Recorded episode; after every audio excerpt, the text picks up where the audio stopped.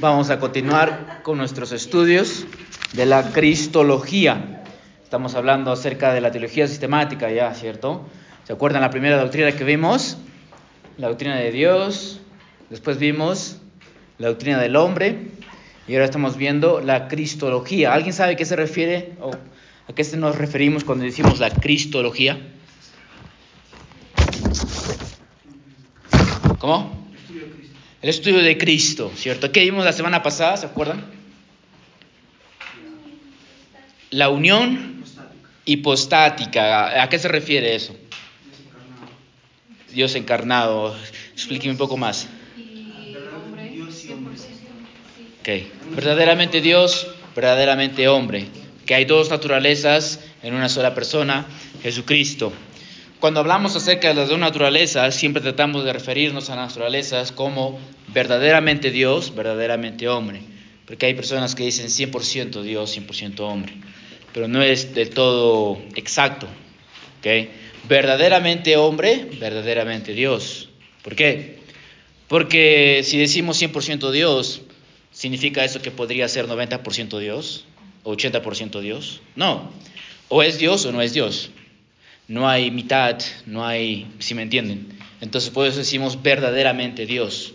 Él es verdaderamente Dios. Él es verdaderamente hombre. ¿okay?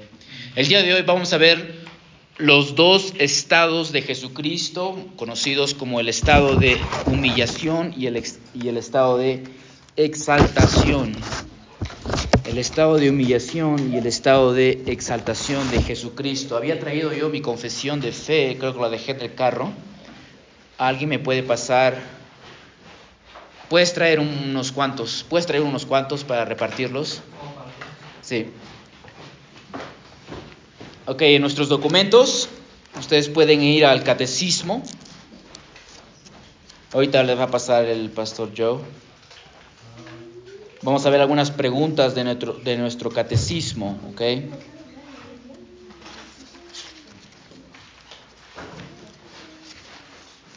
Primeramente voy a dar una introducción general acerca de lo que hablamos cuando decimos el, el estado de humillación y exaltación de Jesucristo. Solo sí, repártelos. Ahora les doy. Página 62, página 62 de nuestros documentos, página 62.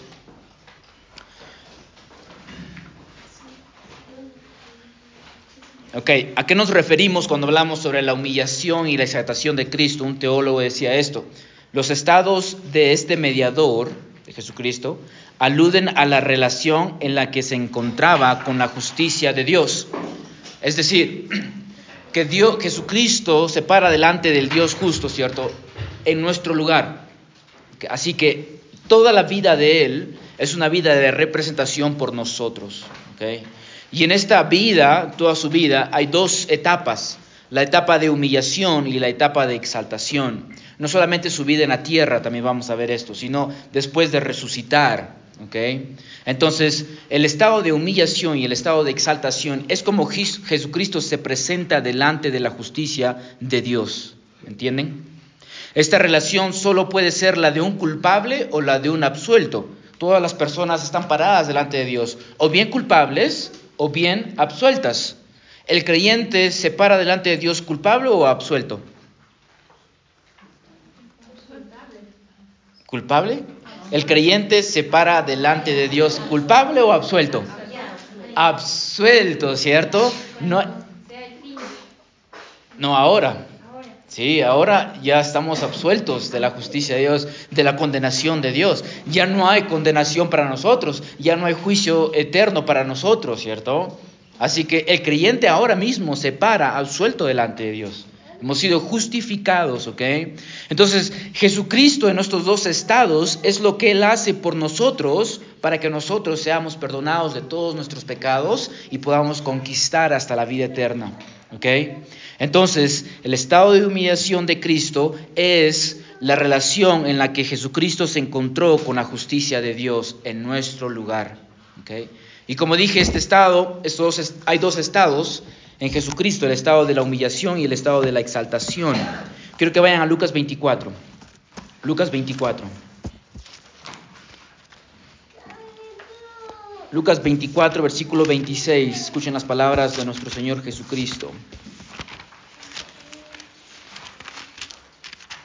Lucas 24, 26. 26. Jesucristo dice esto a sus discípulos. No era necesario que el Cristo, escucha esto, padeciera todas estas cosas. Y luego que dice, y entrara en su gloria hay dos estados aquí delante de Jesucristo. Eh, o, Jesucristo hace mención a dos estados, ¿ok? Ahora, entiendan algo, hermanos. Ni la humillación ni la exaltación pueden ser aplicados a la naturaleza divina. Ni la humillación ni la exaltación pueden ser aplicados a la naturaleza divina. ¿Ustedes saben por qué? ¿Por qué no puedo aplicar la humillación de Jesucristo, la humillación que Él pasó, y la exaltación que él pasó? ¿Por qué no lo puedo aplicar a la naturaleza divina misma? Porque Dios no cambia. Dios, la naturaleza divina, no puede ser humillada y no puede ser exaltada. Pero aquí hay un gran misterio. Porque estos dos estados son aplicables al mediador. ¿Y quién es el mediador? Jesucristo, aquel que tiene dos naturalezas.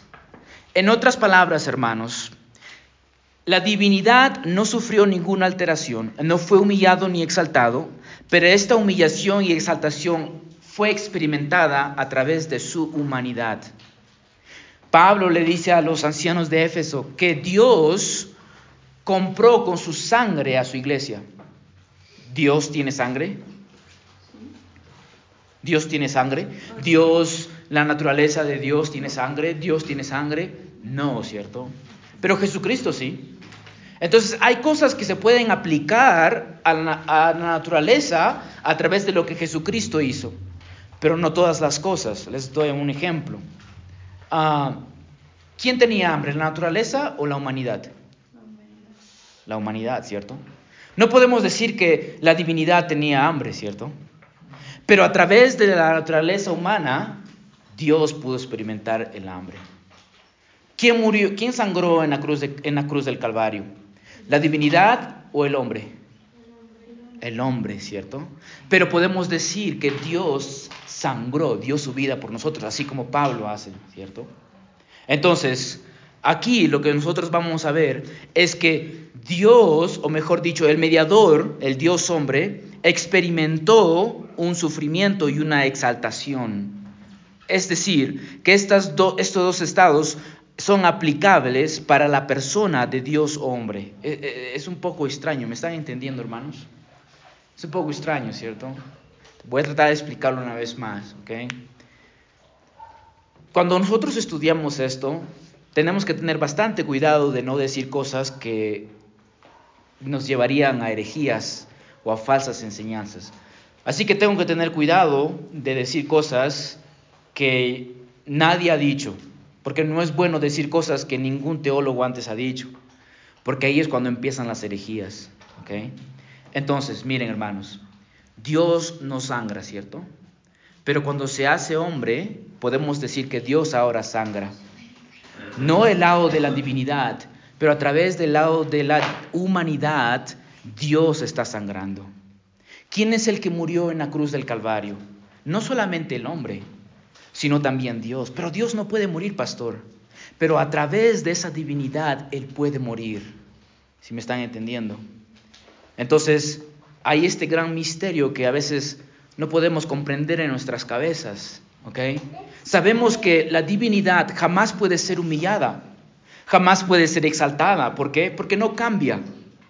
Pero a través del hombre, a través de su encarnación, Él puede experimentar la humillación y la exaltación. Entonces esta humillación y exaltación le pertenece a las dos naturalezas, a los dos, al Dios, al mediador. Espero que me hayan entendido, hermanos. No sé cómo de otra forma puedo explicar esto. Quizás al enseñar esto podemos verlo. Vayan a Efesios. Quizás esto ustedes lo puedan entender un poco mejor. Efesios capítulo 2. Efesios capítulo 2.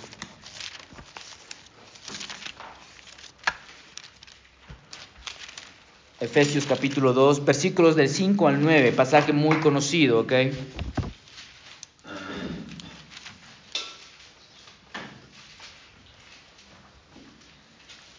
Creo que es Filipenses. Filipenses 2. Filipenses 2 del 5 al 9, disculpen hermanos. Filipenses 2 del 5 al 9, escuchen lo que dice Pablo.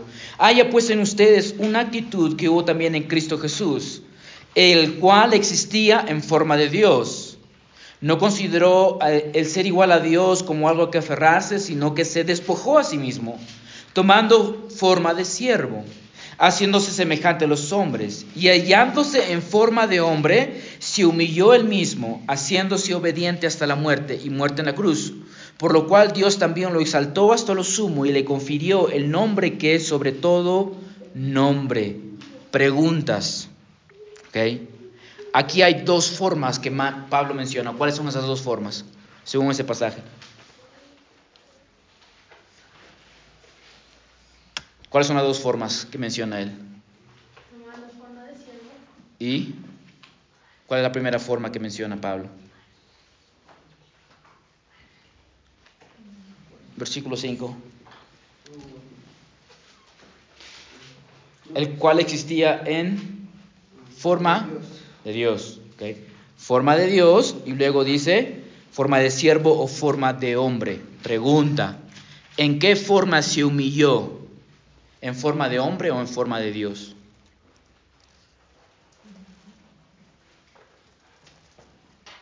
En forma de hombre, pero también en forma de Dios. Porque recuerden, Él se agregó una naturaleza más. Ahora, al que nosotros estamos viendo, no es solamente un hombre, sino al hombre Dios, a la persona que es hombre y Dios al mismo tiempo. Ahora sí Dios se puede humillar y exaltar, porque ahora se ha encarnado. Ahora puede experimentar esa humillación y esa exaltación. Porque si no se hubiese encarnado, esos dos estados no serían aplicables para él, porque él ya, porque a nadie lo puede humillar y él ya ha exaltado.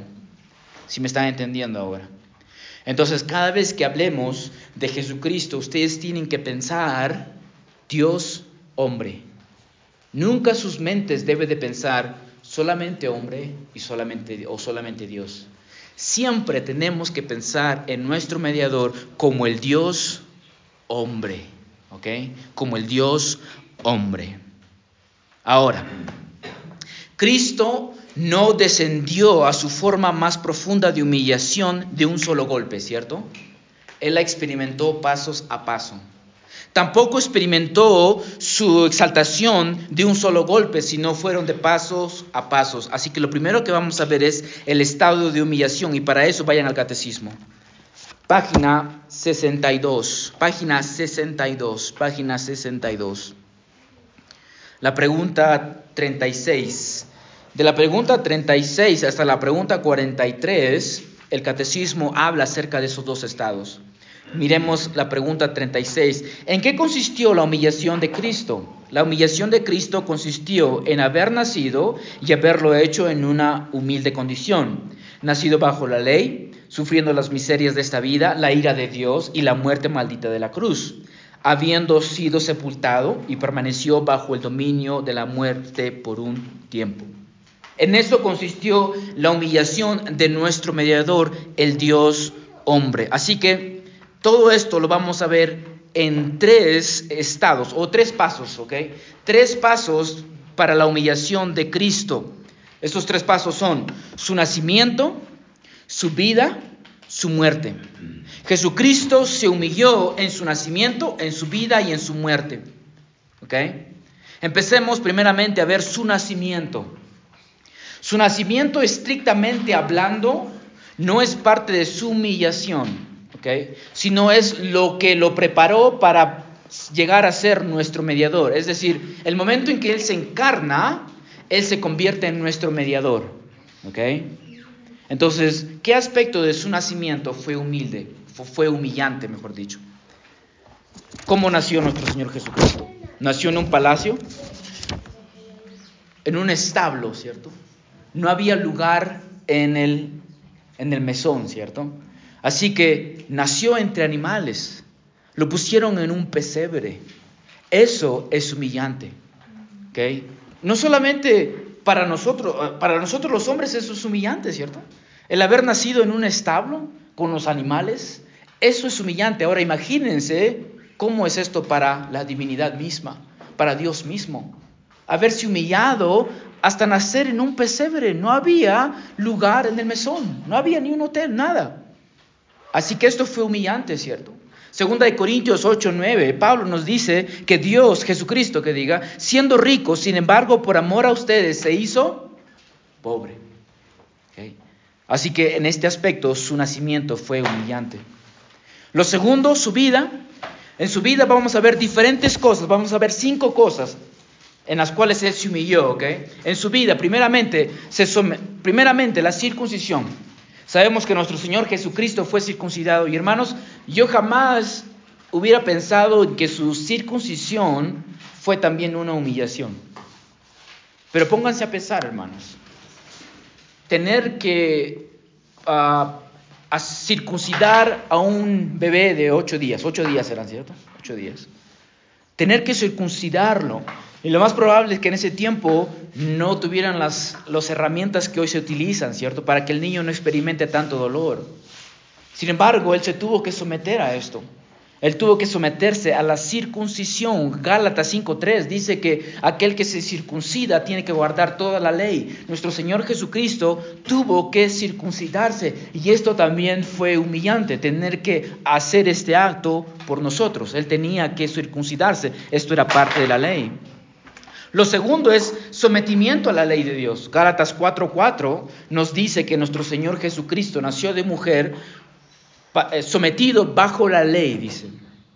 Eso significa que nuestro Señor Jesucristo tuvo que guardar la ley de Dios, ¿ok? Tuvo que guardar la ley natural. ¿Alguien sabe a qué me refiero cuando digo ley natural? Tuvo que obedecer la ley natural y la ley de Israel. ¿A qué me refiero cuando digo la ley natural? ¿Como la gravedad o...? No, ley natural. Eso es una palabra, eso es una palabra técnica también en la teología. La ley natural, lo que está escrito en nuestros corazones, ¿ok?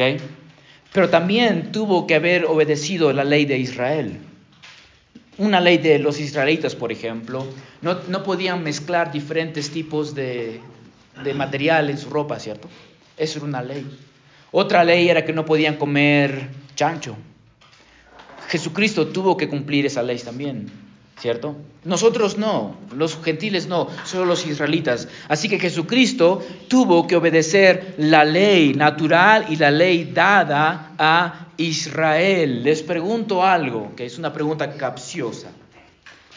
¿Por qué Jesucristo tuvo que obedecer la ley si él nació sin pecado? No tenía ningún pecado. ¿Por qué tuvo que obedecerla?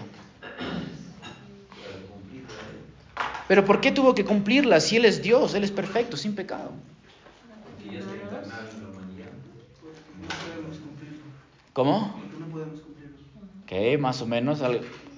pónganlo en palabras un poco más claras. ¿Por qué Jesucristo tuvo que obedecer la ley? Si Él nació sin pecado. Por nosotros. Jesucristo tuvo que cumplir la ley por nosotros. Él es nuestro representante, nuestro mediador. Él hace todo para su pueblo y por su pueblo. Jesucristo pudo haber simplemente muerto a los 10 días de nacido, nació sin, pecado y se pudo ir, ir al cielo, ¿cierto? Pero él tuvo que cumplir un periodo de tiempo de obediencia, no para que él demostrara que es justo, él nació justo, sino para hacerlo por nosotros. Y ya nuestro hermano Rey nos va a hablar acerca de esto un poco más, así que no voy a profundizar. ¿Ok? Entonces hemos visto que en su vida se circuncidó, se sometió a la ley por nosotros. Él no tenía que obedecer la ley, Él es Dios perfecto. Tercero, tentado por Satanás. Mateo capítulo 4, versículo del 1 al 11 vemos que Jesucristo fue tentado por una creación que él mismo, por algo que él mismo ha creado, ¿cierto? Como decía Carlos Spurgeon, Satanás es el Satanás de Dios. Imagínense ser tentado por tu propia creación. Tuvo que humillarse por nosotros, ¿cierto? Se humilló, enfrentó a Satanás, dejándonos un ejemplo de que nosotros también podemos destruir a Satanás. Satanás se puede alejar de nosotros. Así que también se humilló de esta forma. Cuarto, reproches de hombre. Hebreos 12:3 dice que él soportó la hostilidad del hombre pecador. Fue traicionado por Judas, fue negado por Pedro, fue condenado por Pilato, fue atado, golpeado, azotado, coronado con espinas y crucificado. Él pasó los reproches de los hombres. Imagínense ser crucificado por su propia creación. También estoy pensando en, el hecho de que María le tuvo que cambiar los pañales, ¿cierto? Le tuvo que limpiar cuando él hacía sus necesidades, cuando era un bebé. Entonces imagínense tal humillación, que Dios se haya encarnado y haya dejado que María le, cambiara los pañales. Seguramente María le ha enseñado el abecedario griego, ¿cierto? Le habrá enseñado hebreo, le habrá enseñado a caminar. Así que Jesucristo, nuestro Dios, se tuvo que humillar para poder salvarnos, para ser nuestro representante. Número 5, sufrió las debilidades de la carne. Tuvo cansancio, ¿cierto? Tuvo sed, tuvo hambre, tuvo aflicción. Mateo 26, 38 dice, estas son las palabras de Jesucristo en el jardín de Getsemaní, mi alma está muy afligida hasta el punto de la muerte. Así que él sufrió las debilidades de la carne. Sin su encarnación, la divinidad jamás podría haber experimentado esto. Pero él lo hizo para nuestra salvación. Así que hemos visto entonces su nacimiento, su vida. Veamos ahora su muerte. En su muerte, ¿cómo se humilló? Primeramente, soportó la ira de Dios. ¿Se acuerdan una vez más en, en? Con las palabras de Jesucristo, Padre mío, si es posible, que pase de mí esta copa. ¿Saben qué es lo que contenía esta copa? ¿Qué había? ¿Chicha morada? ¿Había gaseosa? ¿Qué había en esa copa? ¿Vinagre? No. Esta copa, cuando Jesucristo dice que pase de mí esta copa, ¿a qué es esta, qué es esta referencia? Es una referencia a la ira de Dios. En el Antiguo Testamento, Isaías, él dice que Dios dará de beber la copa de su ira a las naciones. Así que Jesucristo está hablando de la ira de Dios. Él dice, Señor, que pase de mí esta copa. ¿Se acuerdan que él está en el Getsemaní y él empieza a sangrar, a sudar sangre, ¿cierto? Porque, porque había un, como hombre que él era, sabía que tenía que experimentar la ira de Dios. Así que él soportó la ira de Dios. Hermanos, imagínense. Alguien una vez dijo que lo peor de la muerte en la cruz del Calvario fue recibir la ira de Dios. No eran los, los, clavos, no eran los golpes de los soldados, era la ira de Dios en ese momento. Así que soportó la ira de Dios. Segundo, muerte maldita. Gálatas 3:13 dice, maldito todo aquel que? Que cuelga de un madero. Su muerte fue maldita. Su muerte fue física, fue larga, dolorosa, violenta y vergonzosa. Fue vergonzosa porque la crucifixión era un castigo reservado para los peores criminales. Así que experimentó una muerte maldita, una muerte física, pero también una muerte espiritual. Jesucristo padeció una muerte espiritual. ¿Qué significa la muerte espiritual? La muerte espiritual es una separación del favor de Dios. Es una separación de Dios.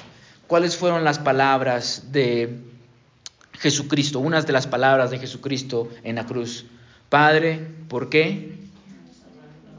¿por qué me has abandonado? ¿Cierto?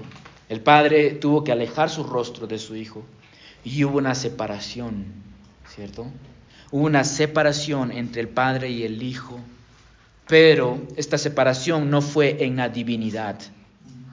El hijo y el padre de la divinidad jamás pueden ser separados, sino que había una separación porque Jesucristo estaba representando al pecador Así que Dios el Padre se aleja de él, por así decirlo, porque está representando al pecador. Así que hubo una muerte espiritual y esto yo realmente antes no lo sabía. Pensé que solamente era una muerte física, Pero también Jesucristo experimentó una muerte espiritual. Él fue separado de Dios el Padre solamente en su encarnación, no en su divinidad. No puede ser separada. La divinidad no puede estar separada, ¿ok? También Él fue sepultado, ¿ok? Lo pusieron, ¿cierto? En un sepulcro, en el sepulcro de José de Arimatea, ¿ok? Pregunta, hermanos, y esto para mí es nuevo, ¿ok? ¿La sepultura de Jesucristo eliminó la maldición de la ley por nosotros? No. No. Lo voy a preguntar otra vez. ¿La sepultura de Jesucristo eliminó la maldición de la ley por nosotros? No. Tuvo que resucitar. ¿Qué es lo que cumple la sepultura de Jesucristo? Porque muere y paga por los pecados. Resucita y nos justifica. Pero ¿por qué la sepultura? ¿Qué es lo que cumple la sepultura por nosotros? Porque Él ya pagó y ya nos liberó del pecado, ya pagó por nosotros. Ya vivió su vida perfecta, nuestra justicia, ya murió, pagó por nuestros pecados, luego va a resucitar para irse al cielo. ¿Qué es lo que cumple la sepultura de Jesucristo por nosotros? Romanos 6 que tenemos victoria sobre la carne sepultado. ¿Sepultado? Creo que es porque Él resucitó. sepultado con Cristo y ahora. Sí, sepultura se refiere a su muerte, que Él murió. Pero la sepultura aquí es la sepultura donde él fue enterrado. Él no, no fue enterrado, pero fue puesto en esa tumba. Entonces, en ese pasaje que mencionas, creo que está en Romanos 7, Pablo está hablando acerca de, de, su muerte. Murimos con él y resucitamos con él. Pero esto es la sepultura. ¿Se acuerdan que lo tuvieron que embalsamar y le pusieron sus vendas y luego lo metieron en, esa, en, en su, en su uh, sepultura, ¿cierto? En su sepultura. ¿Qué es lo que cumple esa sepultura por nosotros? Para mostrar su poder de levantarse dentro de, de la tumba. Ok, algo por ahí. Para demostrar que realmente estaba muerto. Solamente era para demostrar que estaba muerto, porque él ya pagó, él dijo en la cruz, ah, consumado es, ya pagué por, por los pecados de mi pueblo solamente tengo que resucitar al tercer día. Pero la sepultura, ¿qué es lo que cumple? Y la verdad que yo hasta ahora no lo sabía, hasta que estudié esto, y el autor decía, no, en realidad no nos da nada, pero sí nos da seguridad, porque, porque nos dice que Jesucristo realmente murió. Él estuvo realmente muerto. José vino, reclamó su cuerpo, lo embalsamaron y lo sepultaron. Así que todas las personas podían ver, no, ese hombre realmente murió. Yo lo vi, lo sepultaron. ¿Sí me están entendiendo? Entonces, con su sepultura, lo que Jesucristo está anunciando al mundo entero y a nosotros es realmente muerto, realmente pecado por tus, he pagado por tus pecados. Si no hubiera habido sepultura, ¿cómo sabíamos que él estaba muerto? No, hubieran, no hubieran habido testigos, ¿cierto? De que él realmente murió. Pero murió y lo sepultaron. ¿Para qué? Para demostrarnos que él realmente murió.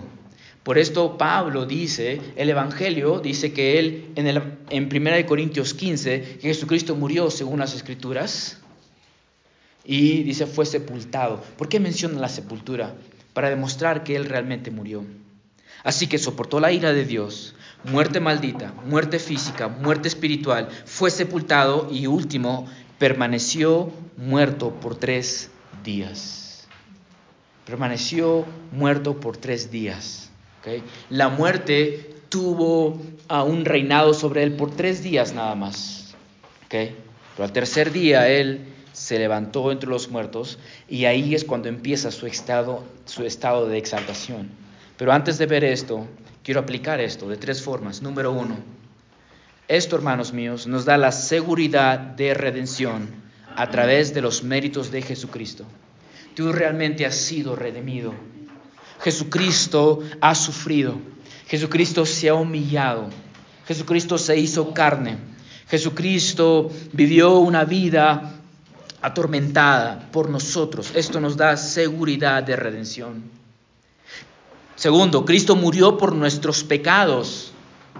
¿Para qué murió por nuestros pecados? para que nosotros muriéramos a nuestros pecados. Murió por nuestros pecados para librarnos de nuestros pecados. Y tercero, Cristo se humilló y sufrió dejándonos un ejemplo. Dejándonos un ejemplo. Primeramente, a vivir humildemente como Él vivió. A vivir humildemente como Él vivió. Él dice que el Hijo del Hombre no tenía ni una almohada en donde recostar su cabeza, ¿cierto? Y lo segundo, hermanos, es que nosotros también sufriremos. Así como Cristo sufrió, nosotros también sufriremos. Ese es el ejemplo que nos ha dejado. Un ejemplo de sufrimientos, pero después del sufrimiento, ¿qué es lo que viene? La exaltación, la gloria, ¿cierto? Igual que Jesucristo. Él vino, se humilló, sufrió y luego vino la exaltación, la gloria. Nosotros, hermanos, vamos a experimentar exactamente lo mismo. Vamos a sufrir, pero luego del sufrimiento viene la gloria. ¿Alguna pregunta, hermanos? ¿Alguna pregunta? ¿Se entendió todo? Claro como el agua. Dime. Dijo que la humillación y la exaltación era para ambas naturalezas, pero después también mencionó que tras su muerte había una separación espiritual y solo era su naturaleza humana. Entonces no logró contestar esas dos cosas. Ok, ¿cuál es la pregunta entonces? Ah, por un lado, usted menciona que su parte de la humillación durante su vida también es en ambas naturalezas. Pero- Claro, la, la- la divinidad la experimentó en la naturaleza humana, por medio de... por medio de, no separado de, Sí, no por sí sola. pero en su muerte, que era una forma de humillación también a la deidad, menciona que también hubo una mer- muerte espiritual, pero que solo fue en la naturaleza humana. Está pensando que esta palabra, o está pensando cuando el pastor dice que él sufrió espiritualmente significa en su ser divino, No, No. ¿no? Ok. en Es- su muerte espiritual. Ok. La naturaleza divina jamás puede haber una separación. ¿Ok? Entonces, pensemos solamente en la naturaleza divina por un segundo. No pensemos en la naturaleza humana de Cristo, solo en la naturaleza divina. Hemos aprendido que la Trinidad es un solo Dios, ¿cierto? Entonces, ese Dios jamás puede estar dividido. Hay una sola voluntad en Él, hay un solo ser en este Dios, hay un solo Dios, ¿cierto? Por ende, jamás puede haber una separación total entre Dios el Padre y Dios el Hijo, porque ellos están unidos por una sola, por una sola naturaleza, por una divinidad. ¿ok? Entonces, cuando venimos y vemos en las Escrituras que Jesucristo dijo, Padre, ¿por qué me has abandonado? Era, era la segunda persona experimentando esa separación en la carne, mas no en su naturaleza sola, por sí sola. Entonces jamás hubo una, na- una separación entre la segunda persona de la Trinidad y la primera persona de la Trinidad. La divinidad jamás fue separada. Pero la segunda persona de la Trinidad experimentó la separación en Jesucristo. ¿Sí me entiendes? Entonces, eh, es, algo extraño de comprender esto en la, en la mente, pero sí sabemos de que Dios jamás puede ser dividido. El Espíritu Santo no puede ser dividido del Padre, porque solamente son un ser. Entonces, cuando Jesucristo dijo, Padre, ¿por qué me has abandonado? Jamás debemos de pensar, oh, esto, esto, la naturaleza en sí misma divina también lo experimentó, porque nunca puede haber una separación ahí. ¿Me entiendes? Pero en la carne de Jesucristo, en, la, en la encarnación, la segunda persona comprendió que era esa separación, por así decirlo. Hay, mucho misterio en esto. Cuando leo, estaba leyendo diferentes libros y leía, yo tampoco lo comprendía, así que solo te digo lo que lo lo he- leído ahí para no tratar de decir cosas de que son contrarias a la escritura, ¿cierto? Entonces, si nuestras mentes no podemos comprenderlo, lo único que podemos hacer es cerrarnos la boca y decir, no lo comprendo del todo, pero yo sí sé que Jesucristo fue abandonado, mi mediador fue abandonado, pero también al mismo tiempo sé que la divinidad no puede ser separada. Yo no sé cómo eso puede ser posible, pero solo sé que así es, ¿cierto? Entonces, esa es la explicación que te puedo dar. ¿ok? ¿Vas a decir algo? Ok. ¿Alguien más? No se me queden dormidos, hermanos. No se me queden dormidos. Despierten, despierten. Oye. Ok. Ah, ¿Alguien más? ¿Alguna pregunta? Pastor, yo no entiendo, sé que es fácil de entender para muchas personas acá, pero yo no entiendo cuando dice, por ejemplo, que esta co- copa no pase de mí. Entonces, ¿qué trataba de decir? ¿Que no me castigues, Padre? Eh, estaba leyendo comentaristas al respecto y hay diferentes opiniones. Yo no sabía que había tantas diferentes opiniones, pero la que más me convenció era de que en su humanidad nuestro Señor Jesucristo sabía lo que Él se iba a enfrentar, que la cruz del Calvario significaba Él representando a nosotros y tomando la ira de Dios. Entonces, ¿qué hombre puede decir con un corazón contento, voy a beberme toda la ira de Dios? ¿Cierto? Entonces, en su humanidad, Él sentía esa aflicción, ese dolor, pero sin embargo, Él se sometió por completo, porque en, esa oración Él dice, pero que no se haga mi voluntad, sino la suya. Entonces, podemos, según este comentarista, podemos ver la humanidad de Jesucristo ahí, de que Él era realmente humano. Él no estaba bailando, como dice Paul Washer, kumbaya, ¿cierto? En el jardín, en el, en el jardín de Getsemaní. No estaba diciendo, uy, voy a beberme la ira de Dios, qué alegría, qué contento. No, Él entendía la agonía que eso significaba. Él era hombre como nosotros. Entonces, ima- imagínense, cuando nosotros tenemos duda de nuestra salvación, sentimos su furor, ¿cierto? Sentimos quizás el enojo de Dios. Y eso jamás será cierto de nosotros. Pero sí fue cierto de Jesucristo. Él fue totalmente abandonado por su Padre. Él sí experimentó la ira de Dios. Entonces, si nosotros nos sentimos así con ese miedo, imagínense cómo se sintió Jesucristo sabiendo que Él iba a absorber toda la ira de su Padre. Entonces, hasta el punto en que empezó a sangrar, a sudar sangre, ¿cierto? Entonces podemos ver nosotros la- las palabras de Jesucristo. Él dice que él siente, dice, agonía en su alma, dice, ¿cierto? Por acá estaba. Mi alma está muy afligida hasta el punto de la muerte. O sea, no, era algo que él lo sentía muy profundo en sí mismo. Entonces, este, podemos ver su humanidad, ¿no? En el jardín, este, Carol. Ok, continuamos. Lo último, esto ya va a ser cortísimo, más corto que el otro, ¿ok? El estado de exaltación de Jesucristo. Pregunta 41 del catecismo. Pregunta 41 del catecismo.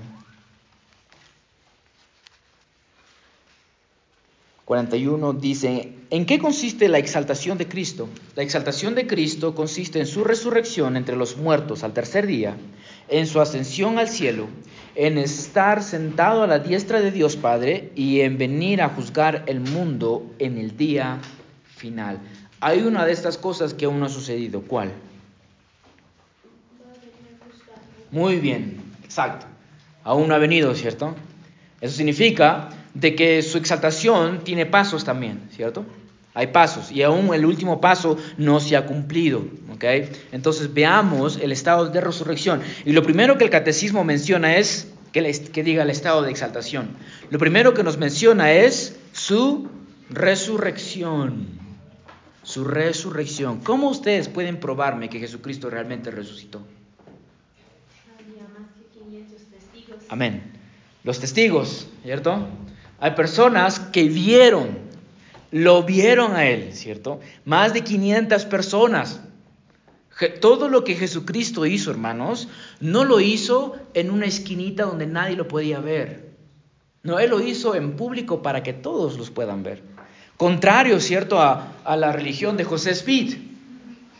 José Smith dice que a él le entregaron placas de oro. ¿Y, ¿y dónde están las placas de oro, José? No, yo las devolví al, al ángel, dice. Y yo traduje esas placas y eh, por eso tenemos, eh, o ellos tienen el libro de Mormón. Pero ¿de dónde la tradujiste? Es que yo nada más lo vi. El, el ángel me habló solamente a mí y a mí nada más. Contrario a Jesucristo, ¿cierto? Jesucristo se aseguró que más de 500 lo vean. Se apareció a los discípulos, a los apóstoles, dice Pablo, y finalmente a mí, dice, un abortivo, ¿cierto? Así que tenemos testigos de que Jesucristo realmente se levantó entre los muertos. Carlos, tú eres abogada. Si tienes 500 personas en, eh, diciendo, testificando de que vieron a dicha persona, ¿vale o no vale en corte? Si vale, ¿cierto? ¿500 será suficiente? Es más que suficiente. es más que suficiente. 500 personas, hermanos. Así que podemos estar seguros que resucitó. Pregunta, lo segundo que quiero que veamos. ¿Quién lo levantó entre los muertos? Efesios dice, Dios lo levantó de entre los muertos. ¿Ok? Dios el Padre. ¿Qué más? El mismo. El mismo. ¿Qué más? Las tres personas de la Trinidad. Dios el Padre lo levantó entre los muertos. Hechos 2.24 y Gálatas 1.1. Él mismo se levantó de los, los muertos. Juan 10 del 17 al 18. Porque él mismo dijo, ¿cierto? Que él se levantará entre los muertos. Yo tengo poder para dar mi vida y para tomarla otra vez. Él mismo. Y el Espíritu Santo, Romanos 1.4 y Romanos 8.11, dice que Dios levantó a Jesucristo por el Espíritu Santo. Así que las tres personas de la Trinidad tuvieron algo que ver en la resurrección de nuestro mediador. Los tres hermanos. Gloriosa verdad, ¿cierto? Que la Trinidad estuvo involucrada en esta resurrección.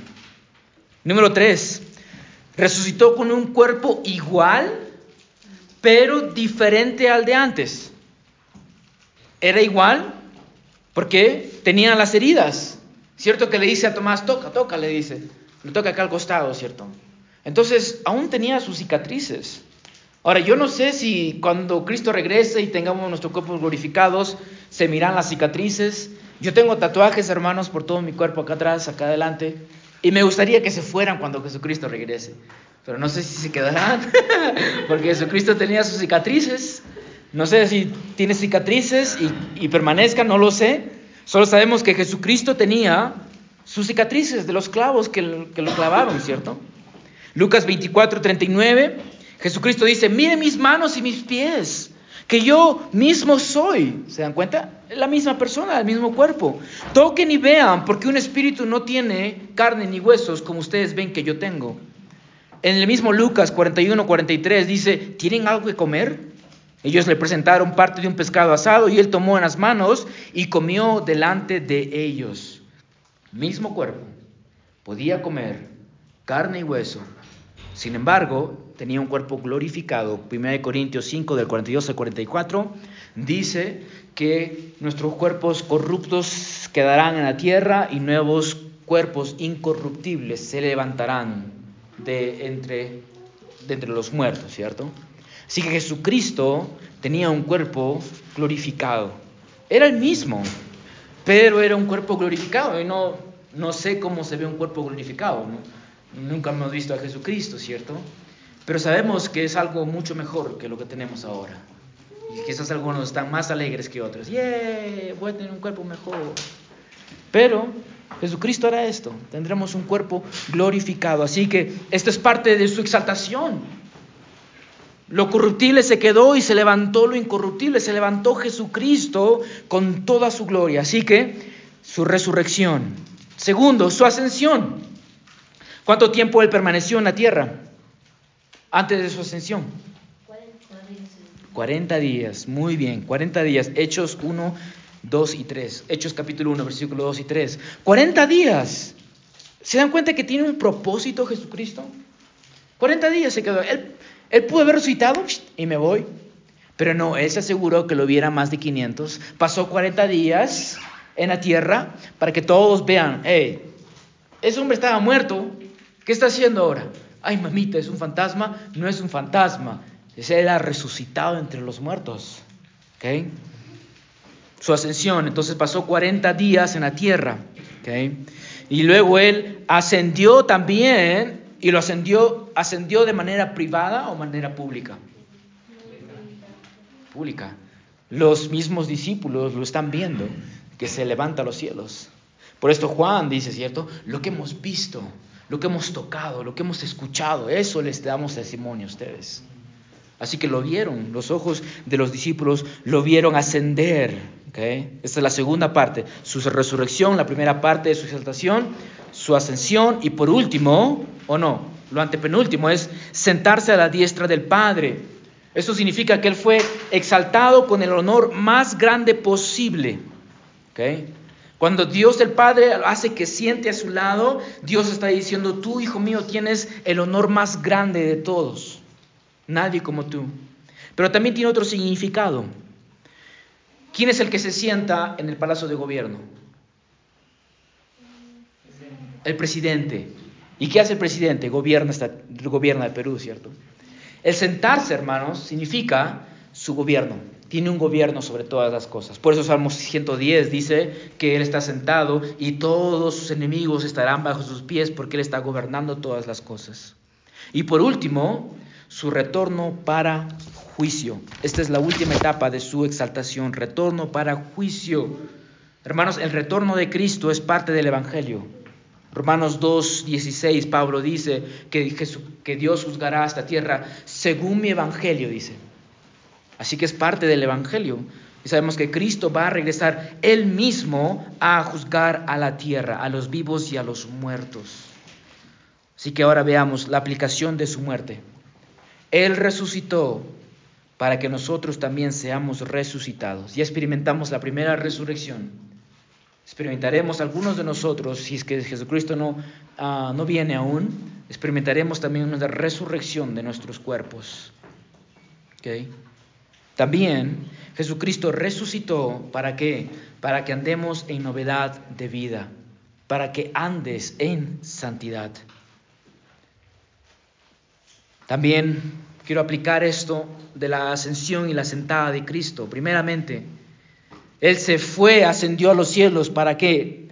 Para preparar un lugar para nosotros. ¿Se acuerdan que esto dijo Jesucristo? Me voy, hermanos, dijo, y voy a preparar morada para que ustedes vivan conmigo. Así que Él está preparando mi dormitorio allá arriba. Será un dormitorio muy grande, una casa muy grande. Así que esto es lo que está haciendo por nosotros. Lo segundo, hermanos, es que Él intercede por sus elegidos. Romanos 8, 34 nos dice esto Pablo, que Él está sentado a la diestra del Padre, intercediendo por nosotros. Y lo último, hermanos, busquen las cosas de arriba en donde Cristo está sentado. Busquemos las cosas eternas, no las cosas terrenales, que simplemente pasan y se van, sino las cosas de arriba en donde nuestro Señor Jesucristo está.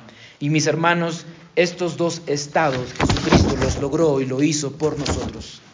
Desde que Él nació hasta que está en los cielos, absolutamente todo, hermanos, Él lo está haciendo por nosotros. Todo.